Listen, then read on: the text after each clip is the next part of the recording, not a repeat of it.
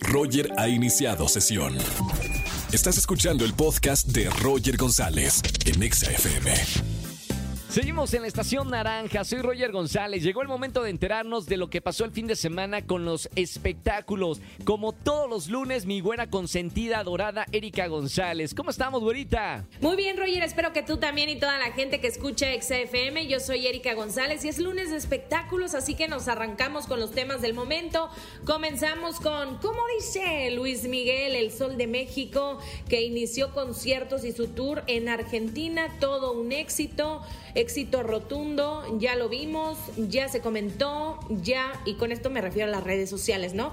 Que no pasó desapercibido el regreso de Luis Miguel, en donde evidentemente los comentarios hacia su físico, que se ve muy bien, que está muy delgado, que con mucha energía, pero sobre todo con la calidad vocal que siempre ha caracterizado a Luis Miguel, con un poco más de tecnología en el escenario, con la entrega al público, no muy platicador, tampoco nos sorprende, pero sí más cercano, algunos besitos, eh, agarrando manos y demás, con todas las fans y los fans que estuvieron presentes y que han estado presentes allá en Buenos Aires, Argentina. Y bueno, pues la nueva noticia es que hay nuevas fechas para el 2024 eh, en las que se presentará justamente con próximos conciertos. Como les decía, empezó con gran éxito en el 2023, este año en Buenos Aires, y eh, este lunes pues amanecimos con la noticia de que hay nuevas fechas para el Sol de México, en donde pues vemos va a tener mucho trabajo. El, tour del 2023 va a terminar aquí en México el 18 de diciembre en un concierto en la, en la ciudad de Guadalajara, Jalisco.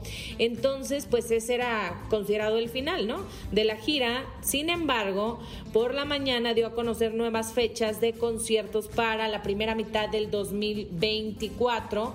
Llámese Santo Domingo, Guatemala, Honduras, Nicaragua, Venezuela, Colombia entre otros, en donde va a iniciar para el 2024, así que no para de trabajar Luis Miguel y estas son las nuevas fechas para las personas que también lo quieren ver en diferentes partes del mundo. Y ahora vámonos con los RBD, que hablando de giras, pues también viene mucho trabajo para ellos y se les vio llegando a Los Ángeles. ¿eh? Había rumores de que estaban llegando para ensayar, sin embargo también supimos que se reunieron para la fiesta de Cristian Chávez que celebró 40 años, hizo una fiesta temática del tema del momento, Barbie y entonces pues sus amigos lo acompañaron, ya saben, todo rosa, todo muy padre, celebrando como amigos, familia, compañeros, porque sí, se fue toda la familia, esposos, esposas, hijos que pudieron estar ahí con los integrantes de RBD y bueno, pues nada más esperar si van a compartir imágenes de algún ensayo o no y también saber los pormenores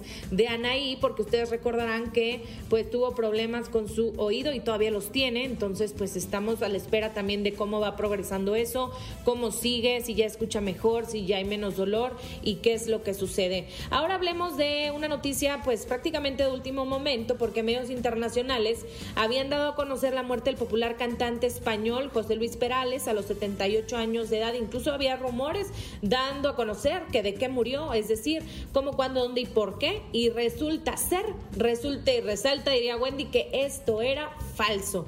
Ya se manifestó la familia, él también, eh, desafortunados los comentarios, lo, mencionaba, de que esto fue malintencionado y pues nada, que está muy bien. Recordar que también ha cobrado mucha relevancia a través de la plataforma TikTok con Y se marchó, esta canción que se hizo viral muy popular, que ha acompañado nuestros momentos eh, con fotografías y videos que han inundado la web. Y bueno, pues la, la noticia es esa, ¿no? José Luis Perales desde Londres lamentó que se haya difundido esta noticia falsa sobre su fallecimiento y a mí me tocó ver, ¿no? Que, que cómo la noticia corre y de pronto todo el mundo lo toma por cierto. Veía que Emanuel había comentado y había puesto una fotografía junto a él lamentando su muerte.